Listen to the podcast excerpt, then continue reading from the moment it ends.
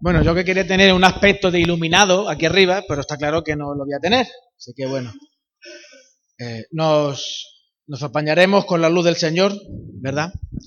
Porque toda, en toda la carta de Juan, constantemente, eh, el Señor a través del apóstol nos habla de que Él es luz, ¿verdad? Así que confiaremos en su luz y en que Él nos ilumina y nos va a iluminar en esta mañana. Así que vamos a, vamos a orar una vez más y vamos a introducirnos en la, en la, en la reflexión de la palabra. Señor, queremos darte gracias por, por poder estar juntos, Señor. La verdad es que es un regalo poder disfrutar de la obra tan maravillosa que tú haces en tu iglesia, porque esto que estamos disfrutando ahora no es no es un mero esfuerzo que nosotros podamos que nosotros podamos hacer, Señor, sino realmente es un regalo que tú nos das para poder disfrutarlo, para poder, Señor, eh, crecer, para poder, Señor, ver como tu luz alumbra a otros hermanos, ver como tu luz, Señor, también cambia la vida de, de otros hermanos, Señor. Y como eso, eso, a su vez también a mí, Señor, me, me anima y me ayuda a seguir adelante, Señor, y alimenta mi fe, Señor.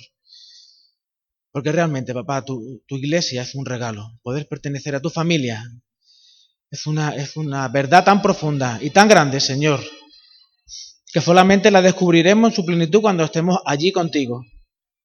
Gracias por permitirnos ir saboreando, como bien dice el apóstol, ir saboreando, ir tocando ya, Señor, en cada uno de nuestros hermanos, en cada uno de los hermanos de la iglesia, Señor, ir pudiendo disfrutar de un cachito de cielo aquí en la tierra, Señor.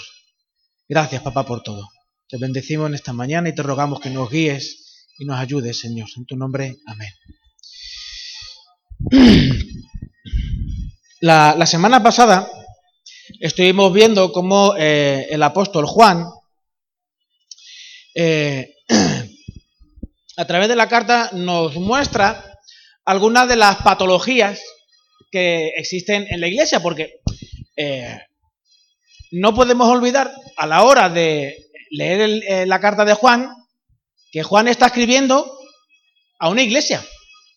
Juan no está escribiendo a gente no creyente, o a gente que no haya tenido el encuentro con Cristo, a una, o a gente que no tenga conocimiento del Señor. No, Juan está escribiendo, está escribiendo a la iglesia, a su iglesia, ¿verdad? Y es interesante observar como Juan, como vimos también la semana pasada, un hombre mayor, anciano, experimentado, al que la vida le ha dado mil palos, no solo por el hecho de vivir, que ya por el hecho de vivir ya uno recibe palos, ¿verdad? Sino por el hecho de ser apóstol, por defender la fe en medio de un contexto hostil.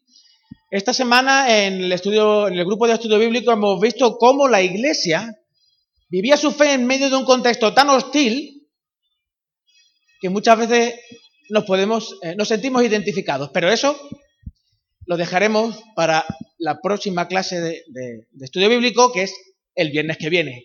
Si no te lo quieres perder y quieres aprender, vente al estudio bíblico. De hecho, no cesa de indicarnos que todo aquel que dice que conoce a Cristo, pero no guarda sus mandamientos o su palabra, el tal, muestra una patología desde el ámbito de la conducta cristiana. De hecho, cuando una persona nos muestra los rasgos de una persona, eh, los rasgos de una persona que tiene una conducta equilibrada o una conducta saludable, una conducta eh, que le conduce al bienestar, generalmente lo que hacemos es decirle, mira, pues ve al psicólogo. No, al pastor no, porque el pastor de, de, ese tipo de cosas no sabe. Ve al psicólogo o ve al, al psiquiatra, ¿verdad? Para que te ayude a reconducir esa conducta, porque no es una cuestión espiritual. Necesitas tú, reconducir tu conducta. Porque eso que tú estás haciendo en casa, o esas cosas que tú haces en el trabajo, esos ataques de ira que tú tienes, está bien que ores, pero ve a con un psiquiatra o con el, con el psicólogo que te va a ayudar. Y si es cristiano, mejor, ¿verdad? Eh, ayer estuvimos eh, hablando, estoy hablando con mi hermano Pedro Toledo, que hoy no está, trabajo, ¿verdad, Eli? Con la hermana, está con la hermana, muy bien. Hay que orar por Pedro, ¿vale? El, para que venga, y también ayude a la hermana y la evangelice, etcétera, porque no es creyente. El conductismo es una escuela de psicología que surgió a principios del siglo XX, como una respuesta pragmática al psicoanálisis de Freud. De hecho, sus terapias obtienen respuestas favorables y mucho más rápidas. A lo mejor esto puede parecer un poco extraño, pero como vamos a ir viendo, este conductismo nos va a ir llevando al conductismo evangélico. De hecho, el conductismo se sustenta en la educación. De hecho, Piaget, los que son profesores sabrán quién es este, este señor, un pedagogo muy importante, utilizó el conductismo para ayudar a los niños a la educación. Luego, si eso, eh, Ingrid o David o Eli os pueden dar una clase sobre este tema. El conductismo toma la tesis evolutiva de que el individuo que mejor responda a los estímulos de su medio, el que desarrolla una conducta cada vez más equilibrada y saludable es el que, es el que prospera y adquiere mayores cotas de bienestar, autorrealización, es el que mejor vive. Cuanto mejor aprendes a responder a los estímulos externos, pues mejor, mejor podrás adaptarte y mejor podrás vivir, mejor podrás estar, mejor podrás tener una vida en plenitud. Para poner un ejemplo eh, muy sencillo, estoy haciendo, estamos haciendo un resumen muy simple de algo que es bastante complejo.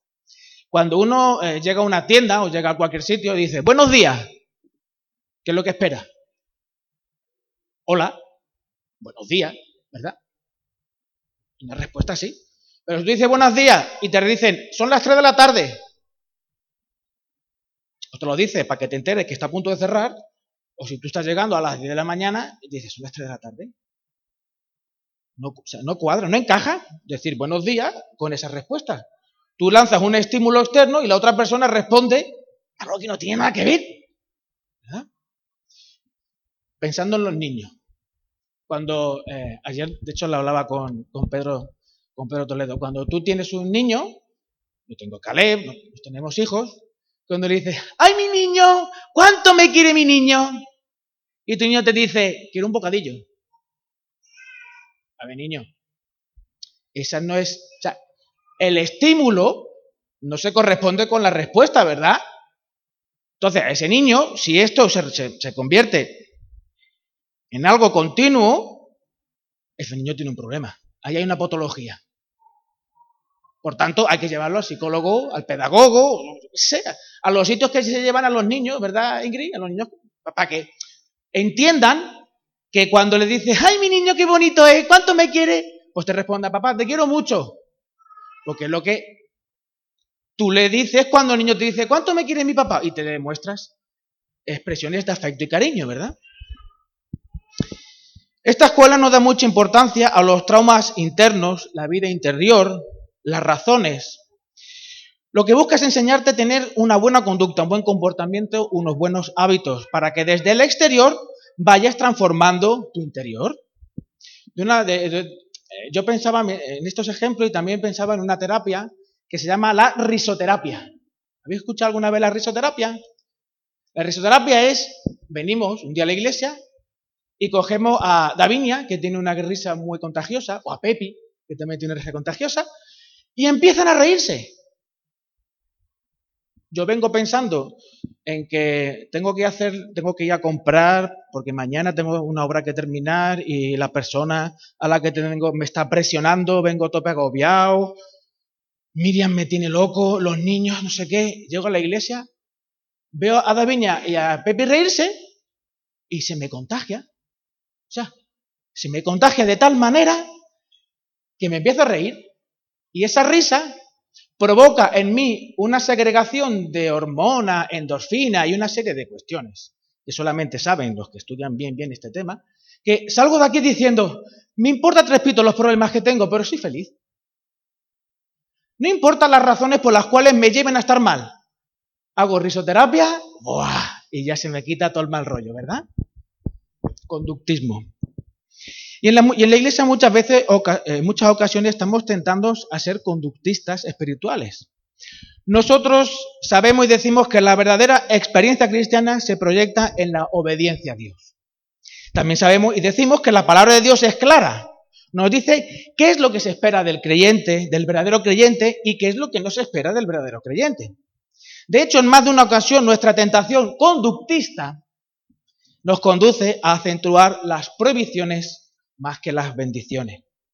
Y esto nos conduce a un espíritu de crítica, un espíritu derrotado, a un desengaño de nosotros mismos, incluso de la propia comunidad, una pérdida de ilusión, de alegría en nuestra vida y una mirada de desconfianza a la propia iglesia. Porque uno viene a la iglesia pensando en mi risoterapia, en los buenos días, hermano, ¿cómo te encuentras? Muy bien. En las respuestas adecuadas y conductuales a lo que se espera de un buen creyente. Traer mi muy buena Biblia, venir bien puesto, con mi corbata, ¿verdad?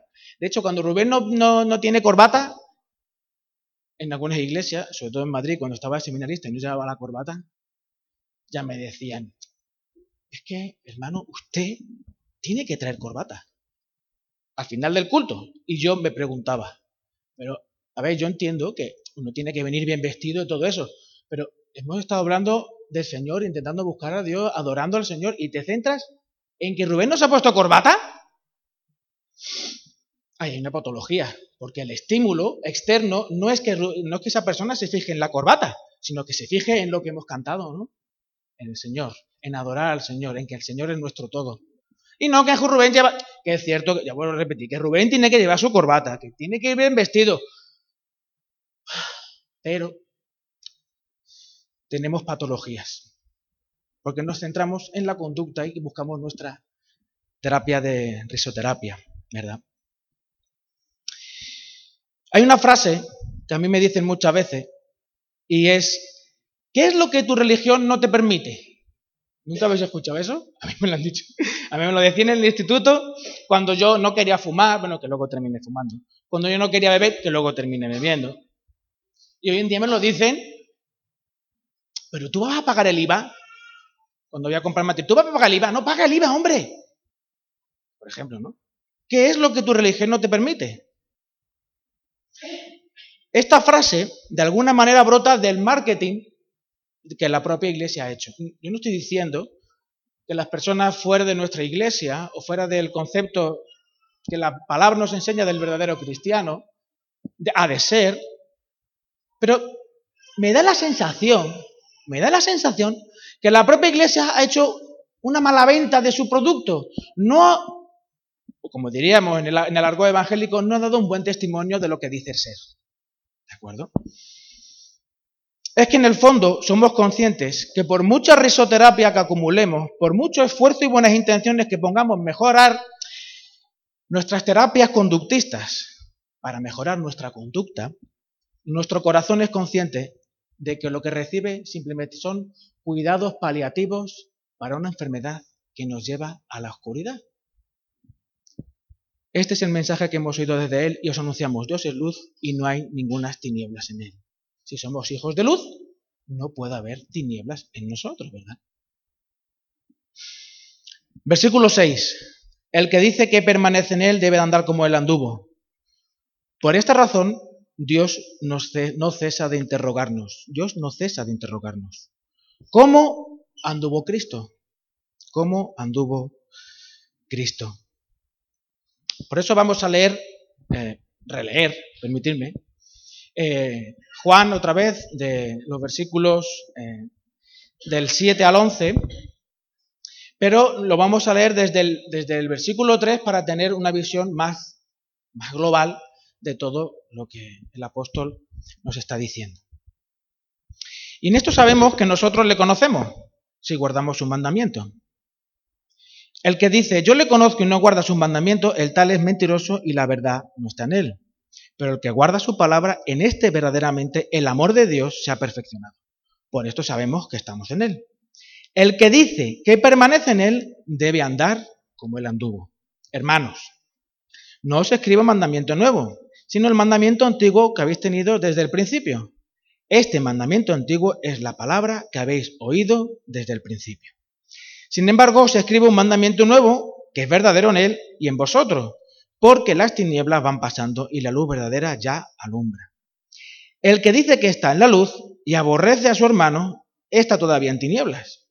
El que ama a su hermano permanece en luz y en él no hay tropiezo. Pero el que aborrece a su hermano está en tinieblas y anda en tinieblas y no sabe a dónde va, porque las tinieblas le han cegado los ojos. Juan es consciente de las amenazas presentes en la iglesia. Como ya vimos la semana pasada, Juan a la hora de escribir esta carta es un ancianete, es un hombre, incluso yo la semana pasada eh, os invitaba a imaginaros cómo podía ser el aspecto de Juan, porque no hay ninguna foto, las redes sociales no existían en aquel momento, y yo me lo imagino como a Gandalf, el gris, un hombre con su barba, enjuto, menudo, canijillo, pero con una, un poder en su interior, una sabiduría, una, capacidad de poder ver, y, y en Frodo, un menudo, un pequeñito, un alguien que tú dices, ¿esto puede hacer algo? Pues en él vio al portador del anillo, al que podía salvar a la Tierra Media, ¿verdad? Así que es curioso, yo me lo imagino de esa manera, cada uno puede, pues este hombre ancianete nos habla de esta manera. No cesa de apuntar constantemente a esa patología y nos muestra sus síntomas. El creyente obedece movido por el torrente del amor divino, divino, aquel que ha sido cautivado por la gracia de Dios necesariamente, como si fuera movido por un imán, obedece. No es una cuestión de una terapia conductista, sino que te brota desde el corazón, te brota desde dentro. ¿Alguna vez habéis, hecho lo del experimento de eh, un papel con virutas de, hierro? A lo mejor lo habéis visto en YouTube o lo que sea, ¿no? Que tú pones un imán debajo y las virutas del imán, tú vas moviendo el imán y, y las virutas van persiguiendo al imán. Obedecen al imán las virutas. ¿Por qué obedecen al imán?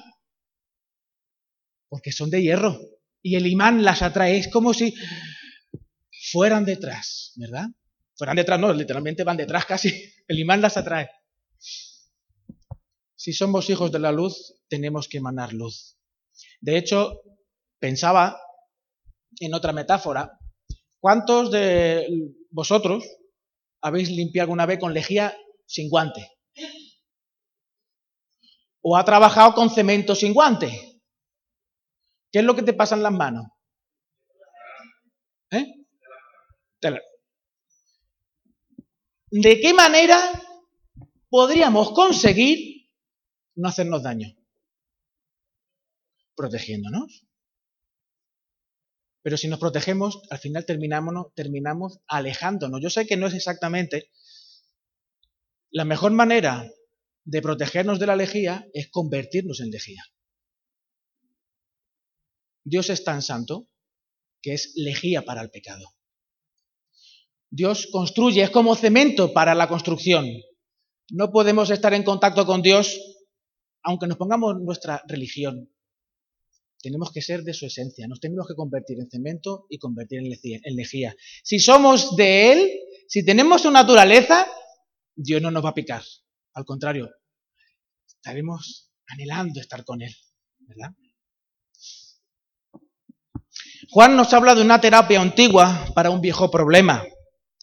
Por esto cuando leemos el versículo 6, que el que permanece en él debe andar como él anduvo, nos lleva constantemente a preguntarnos qué es exactamente lo que Cristo demanda del creyente. ¿Cómo anduvo Cristo? ¿De qué manera anduvo? ¿En qué consisten sus mandamientos? La respuesta de Juan puede parecer desconcertante. No se escribe un mandamiento nuevo, y entramos en el 8, en el versículo 8, sin embargo, os escribo un mandamiento nuevo. ¿Cómo no pretendo decir un mandamiento nuevo, pero sí es un mandamiento nuevo? Claro, es que Juan está hablando a una iglesia que tendría alrededor el tiempo que tiene la nuestra, unos 40, 50 años. Una iglesia en la que ya se saben las respuestas correctas. ¿Alguien me puede decir cuánto es 4 por 2? ¿Cuánto es 4 por 2? 8. ¿Pero eso qué significa? ¿Qué significa? 2 veces 4 es 4 más 4. 4 por 2 es 4 más 4. O 4 veces 2. Pero lo primero que nos sale es la respuesta que ya sabemos. ¿Cuánto es 4 por 2? estoy con la tabla de multiplicar con Caleb. ¿Cuánto es 4, cuánto es 4 por 4? 16. ¿Y eso qué significa? Mm, dale, 4 por 4, 16, porque tienes que cuatro veces sumar 4. Y si decimos, es que lo tengo apuntado aquí porque lo tuve que hasta que buscar. ¿Qué significa 2 elevado a 4? El resultado de 2 elevado a 4, ¿cuánto es? Yo lo tuve que buscar, ¿eh? ¿Eh? ¿8? No, tampoco. Google dice que no, ¿eh? 16.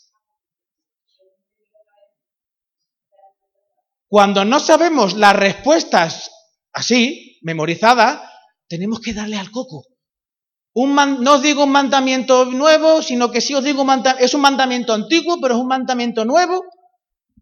¿De qué manera puede un maestro hacer reflexionar a los alumnos que se saben las respuestas correctas? Desconcertándoles llevándoles a ver las respuestas desde otro ángulo para que, es verdad, es verdad, cuántas cosas se nos olvidan cuando sabemos las respuestas correctas. Por cierto, 2 eh, elevado a 4 es 16 porque 2 por 2 es 4, 4 por 2 es 8 y 8 por 2 16. Loli lo sabía, solo sé yo ya.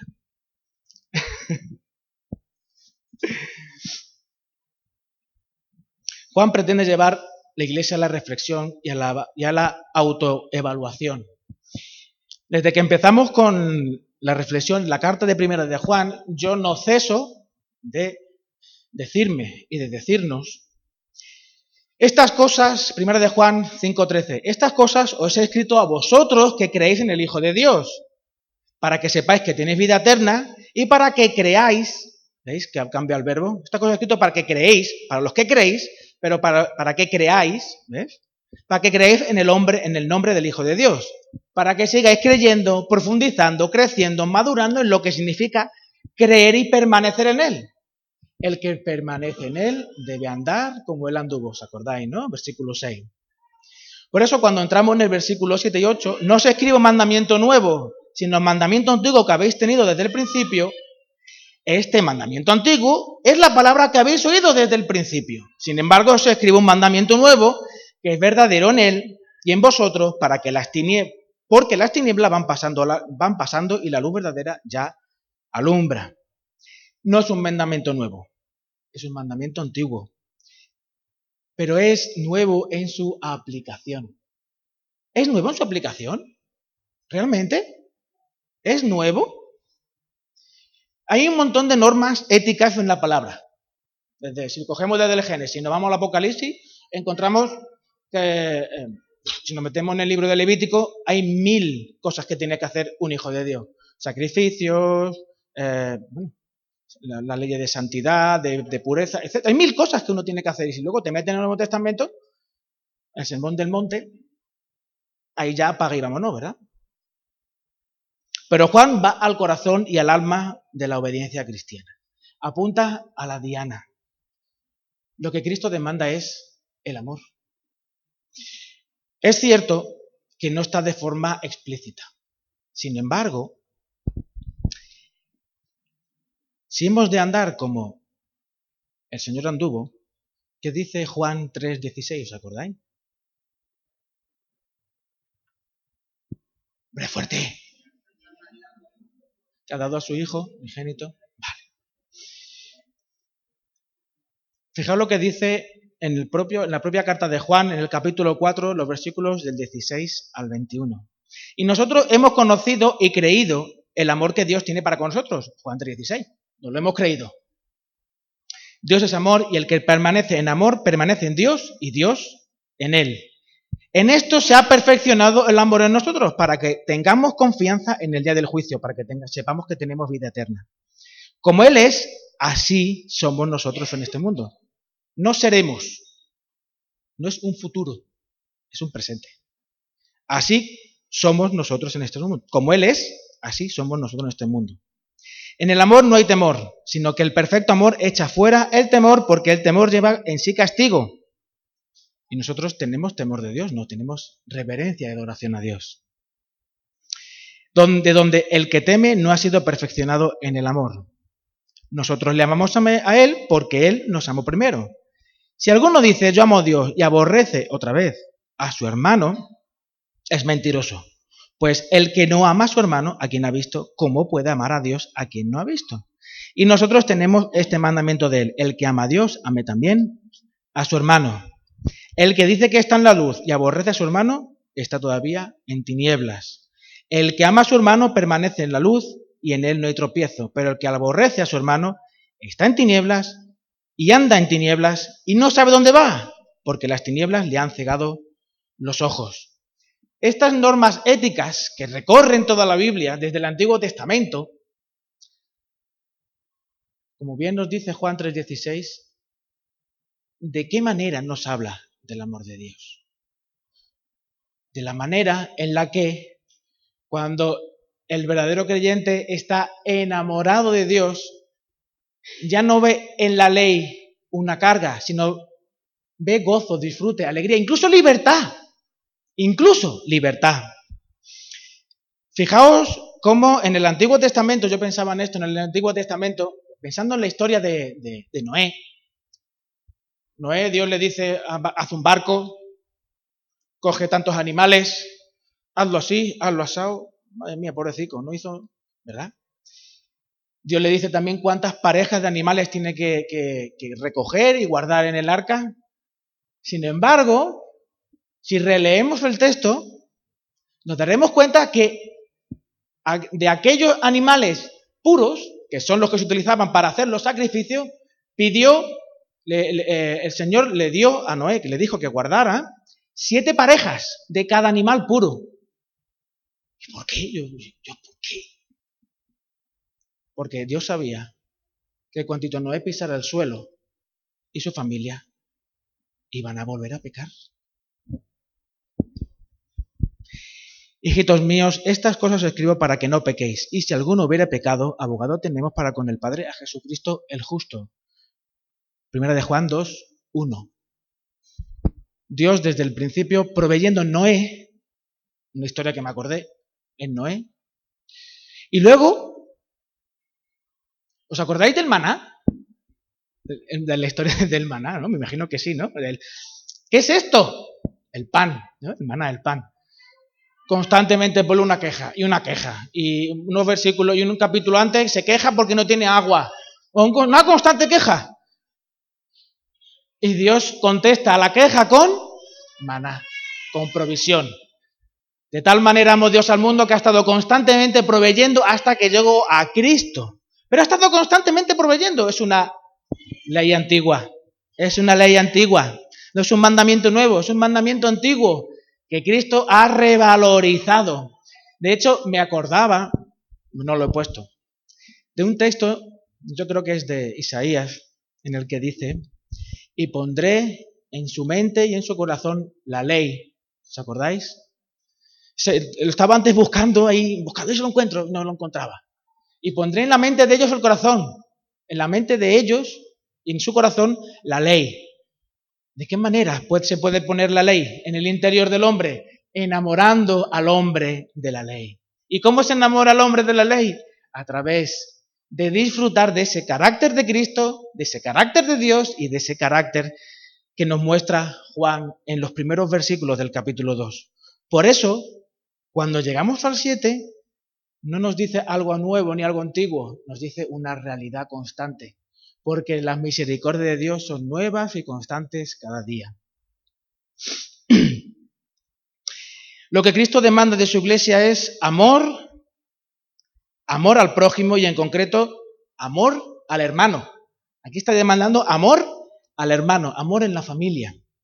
De hecho, en la iglesia antigua, a los creyentes se les tachaba de caníbales, porque comían las, eh, se, se comían la carne de Cristo y se bebían la sangre de Cristo y de incesto. Porque eh, yo digo a Miriam, mi hermana, me caso con ella y tengo relaciones sexuales con ella. Entonces, canibalistas, incestuosos, etcétera. ¿Canibalistas? Gracias, caníbales. Somos caníbales e incestuosos. Pues ante eso, ante esa realidad, de que somos caníbales e incestuosos, la Biblia nos habla constantemente de que eso es la locura hacia el mundo. El amor de Cristo que impregna al creyente es la locura que el mundo ve. La, Biblia nos habla, la Biblia entera nos habla del amor como el cumplimiento de la ley, Galatas 5, 14. Resume, amarás a tu prójimo como a ti mismo. Romanos 13, 9 nos habla de la segunda parte de la tabla de la ley de Dios. Amarás a tu prójimo. Toda esta ley se resume, amarás a tu prójimo. Y en Mateo 22, lo mismo. Amarás a tu prójimo. Ante la pregunta de un fariseo, ¿qué debo, ¿cómo debo de amar? Y luego viene la, historia de el, del buen samaritano, ¿verdad? Y el, buen samaritano, si lo reflexionamos bien, desde la perspectiva judía, el buen samaritano posiblemente fuese un, un paria, un desechado. Pero desde la perspectiva de Dios, como, ha de ser nuestra perspectiva, era un integrante más, porque de hecho cuando Jesús estuvo hablando con la mujer samaritana, lo que buscaba, ¿os acordáis? La conclusión, la búsqueda es adoradores en espíritu y en verdad, personas enamoradas del carácter de Dios, enamoradas del Señor. Qué complicado es qué complicado es amar dentro de la familia. Porque yo conozco los defectos de mi cuñado, conozco los defectos de mi hermano, hermano mi hermano conoce mis defectos.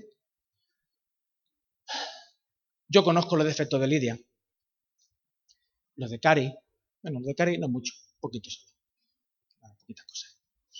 De Manolo, de Manolo Carrasco, de Manolo Carrasco yo apenas, porque Manolo es un erudito. Si pensamos lo complicado que es amar dentro de la iglesia, de hecho muchas veces decimos, es que la gente de fuera se porta mejor que la de dentro. ¿No hemos dicho eso? Manujito. Pero qué estupidez, ¿verdad?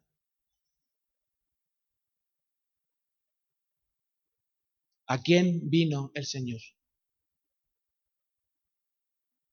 Señor vino a los suyos y los suyos no lo conocieron.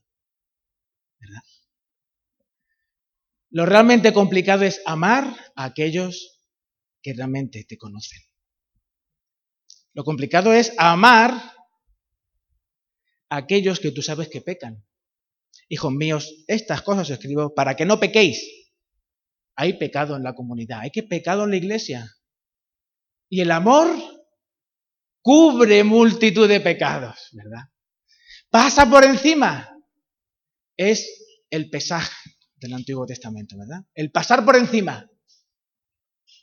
Eso es el amor, el pasar por encima de la multitud de pecados.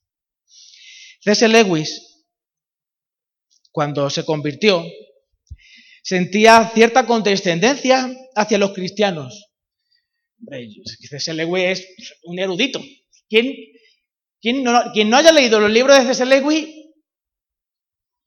no sabe de quién estoy hablando. Así que, por favor, leerle el libro de los, libros de C.S. Lewis. Este hombre era, no me acuerdo exactamente todo lo que tenía, no me he leído varios libros de él, pero era, eh, era un gran periodista y cuando se convirtió eso sentía condescendencia hacia los cristianos y él quería enseñársele a los cristianos en su sencillez la realidad de la vida, lo que cuestan las cosas en esta vida. Que no se puede ir amando así a los demás, no, no, no, no. Tú tienes que ir poniendo límites y poniendo los puntos sobre las IES. Si alguien se, si alguien se salta un semáforo, tócale el pito, ¿verdad? Sin embargo, cuando se convirtió se dio cuenta que eran los cristianos los que habían sido, los que tenían más paciencia, los que habían tenido más, incluso más condescendencia con él, por su gran arrogancia y petulencia a la hora de hablarles a los cristianos. Nosotros tendemos generalmente a movernos de la preeminencia del amor hacia otras cosas. Y ante la pregunta de qué es lo que Dios quiere que haga, muy, rara vez ponemos el amor en primer lugar. Cuando alguna vez alguien te pregunta, ¿cuál es la voluntad de Dios para mi vida? Hombre, a mí me dijeron una vez, prepárate y fórmate antes de querer montar ningún tipo de actividad, ¿te acuerdas, Pepi, cuando yo vine de la Arcada hace años, queriendo montar una asociación para jóvenes y un campamento, ¿te acuerdas, no? Y un, pastor de Sevilla, Samuel Prado, me dice, Rubén, está muy bien, pero macho, primero prepárate, fórmate, adquiere conocimiento. Bien, ¿qué hay que hacer? Leer libros, eh, aumentar mi conocimiento, leer libros, además, buenos libros cristianos, libros que te lleven a acercarte más a Dios, a, descubrir más, eh, a C.S. Lewis, a Dietrich Bonhoeffer, a Hendricksen, bueno, a buenos autores cristianos. Otros cuando dicen, ¿cuál es la voluntad de Dios para mí? Pues tengo que involucrarme más en la iglesia. Tengo que la alabanza o decirle a los diáconos, al pastor, que pueden contar conmigo para lo que sea. Tengo que, tengo que hacer algo. Pero Juan va más adentro. Muchos equiparan la obediencia con el conocimiento y por esa razón pues leen buenos libros. Pero cuando leemos buenos libros y adquirimos conocimiento, estamos tan cerquita de envanecernos como C.S. Lewis, de, de, creernos que sabemos más que, que Juan. También, podemos, también se puede confundir la, obediencia con aquellas eh, con aquellas personas o con aquellas cuestiones de ¿cuál es la voluntad de Dios para mi vida? tengo que administrar mejor mi tiempo, tengo que eh, hacer mejor las cosas. Eh, cuando pienso en mi día, sé que veo dos horas y media de, series por la noche en Netflix. Entonces tengo que recortar eso y leer más la palabra. Perfecto. Tengo que administrar mejor mi tiempo. Sin embargo, cuando somos tan legalistas, la, confundimos la obediencia con el legalismo, en, ocasiones nos encontramos a hermanos que se agobian por el, por el horario, se agobian por el respeto al reglamento, pero en su interior no hay gentileza, no hay cuidado, no hay cariño, no hay buen trato, ¿verdad? En ocasiones también se puede confundir la obediencia cristiana por tener experiencias espirituales en el culto, por tener una experiencia misionera que cambia tu vida, por tener unas experiencias tan profundas con el Señor que aquellos que no tienen esa experiencia como tú la tienes, ay, ay, ay, ten cuidadito, Loida, que si no sales, si no vas a Perú, poco futuro te veo. Estas personas terminan siendo exclusivistas y mirando a la gente por encima del hombro. También otros, muchas, equiparan obediencia con activismo, en hacer, en servir, en estar constantemente haciendo proyectos y actividades. Y cuando se le pregunta muchas veces, cuando eh, se nos pregunta, cuando tú te preguntas, ¿cuál es la voluntad de Dios para tu vida? Muchas veces lo que tenemos que hacer es levantar la, vista, levantar la vista del ombligo y darme cuenta que ahí está Ingrid, que hace, no sé cuánto tiempo hace que no la llamo por teléfono. Ni siquiera, ni, siquiera se me ha ocurrido decirle, vamos un día a tomarnos una tapa. O mi hermana Rosa, o mis hermanos de Puerto, o mi, hermano Tomás. Levanta la cara. Levanta la cara y mira a tu hermano. Los versículos 9 al 11 Juan pone el amor como parámetro de la vida. Como parámetro de la vida. El que dice que está en luz y aborrece a su hermano está todavía en tinieblas. El que ama a su hermano permanece en la luz y en él no hay tropiezo. ¿Cómo puedes saber realmente que tú eres cristiano de verdad? El que ama a su hermano permanece en luz y en él no hay tropiezo. Pero el que aborrece a su hermano está en tinieblas y anda en tinieblas y no sabe a dónde va porque las tinieblas le han cegado. ¿Os acordáis? Hace, no sé si fue la semana pasada, os hablaba de las películas de miedo. ¿Os acordáis? No sé si os acordaréis. ¿Qué coraje me da a mí que cuando empieza una película de miedo o hay algo de suspense, nadie enciende la luz? Cuando entra en la habitación y tú sabes que está ahí el malo, que yo, enciende la luz. Nadie enciende la luz. Hay que mantener, hay que mantener el espíritu ese de oscuridad, ¿no? De temor, de miedo, de ceguera, porque al final no ve el peligro. Al final no ves el peligro, ni ves el peligro, ni ves nada. ¿Verdad? Pero el que aborrece a su hermano está en tinieblas y anda en tinieblas y no sabe dónde va, porque las tinieblas le han cegado. Qué inseguridad más profunda, ¿verdad? Aborrecer, muchas veces en algunas versiones se traduce como odiar. Sin embargo, en el, en el libro de Proverbios constantemente se dice, hijo mío, aborrece, aborrece el camino de pecadores aborrece las malas influencias, aborrece, odia, posiblemente, voy a decirte que no, pero cuando uno se pone a leer el espíritu que hay detrás de ese aborrecimiento es huye, ni te cruce, aléjate. El que ama a su hermano permanece en luz y no hay tropiezo. El 9. El que dice que esta luz y se aleja de su hermano. ¿Vale? El que huye de su hermano, el que rechaza, que es lo opuesto de unir, ese no ha llamado a ser uno, ¿verdad?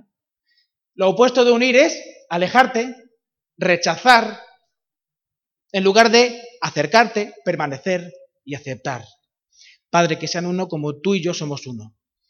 En muchas ocasiones se confunde la unidad como objetivo y en verdad no es el objetivo. La unidad es el medio para ser de testimonio. Juan 17, 23, lo vamos a leer y con esto vamos a, pasar también a la, a la Santa Cena.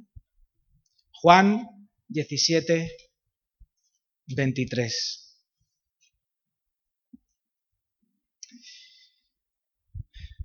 Voy a leer desde el, desde el 22, ¿vale? La gloria que me diste, yo les he dado para que sean uno, así como nosotros somos uno. Yo en ellos y tú en mí, para que sean perfectos en unidad, para que el mundo, para que el mundo conozca que tú me enviaste, para que el mundo conozca el carácter de Dios, y que los has amado y que yo también, y que, que los has amado a ellos como también a mí me has amado.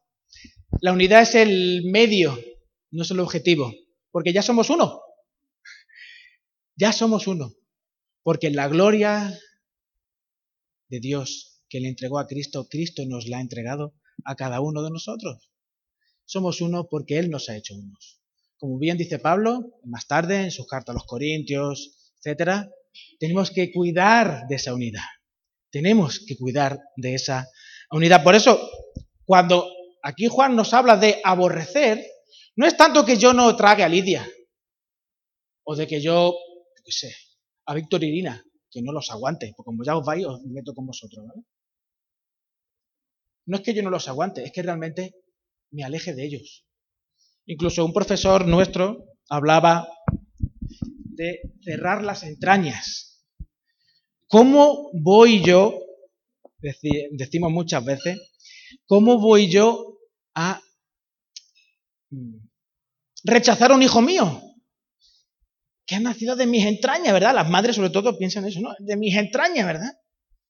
Cuando trabajé con Miriam en un centro de, toxicómanos y tú veías que algunos padres tenían que alejarse de sus hijos, mejor dicho, cerrar la puerta de su casa porque sus hijos eran un problema,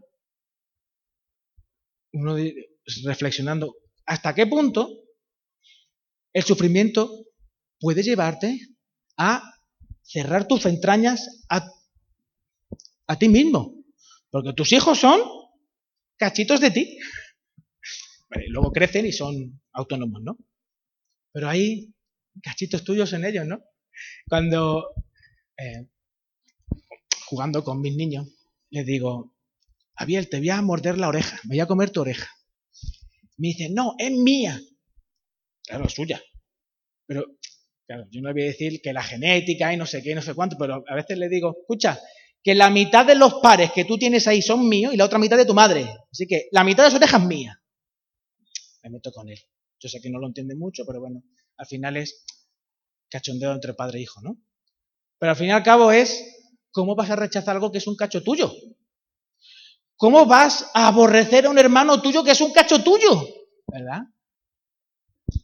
Por eso, cuando la carta de Juan nos lleva constantemente a desafiarnos a seguir, mm, primera de Juan 5, 13, a seguir creyendo aquello que creemos, es para que nos probemos a nosotros mismos y no nos conformemos a la simple tolerancia, a la simple convivencia, sino que realmente podamos vivir ese sentido de familia. Por supuesto, sabiendo que a mi hermano Pablo, ese pedazo de diácono nuevo, pues tiene sus cosillas. Y que Lalo, pues, con esa barba, pues bueno, también tiene sus cosillas. Y Maite, pues bueno, Maite también. Y Pepi, y Tomás. Porque nosotros contra nosotros mismos no podemos. Porque nosotros sabemos ya que en la comunidad va a haber pecado. Porque nosotros sabemos que los primeros pecadores somos nosotros mismos. Porque cuando apuntamos con el dedo hay tres que nos apuntan a nosotros.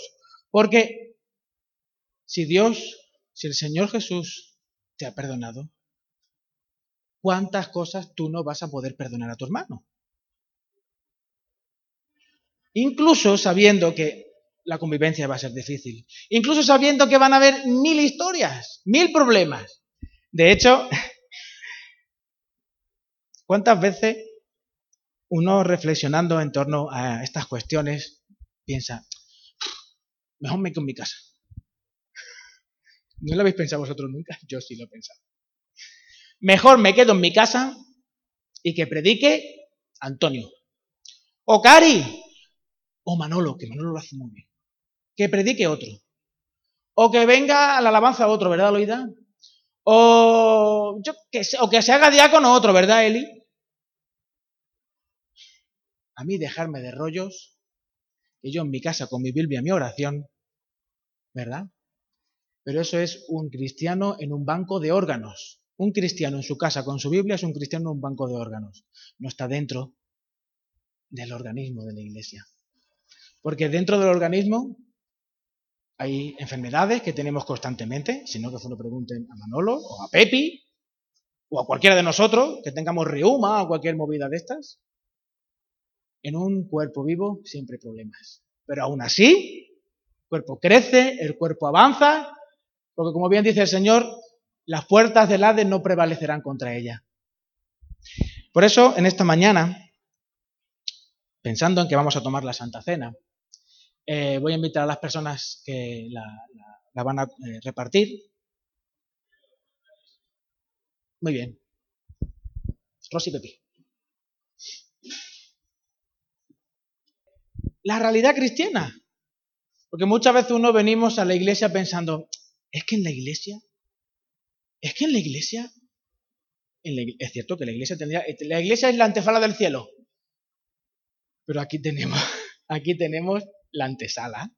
Y en la antesala pues tenemos eh, problemas de capilaridad. ¿Nadie ha tenido en su casa problemas de capilaridad?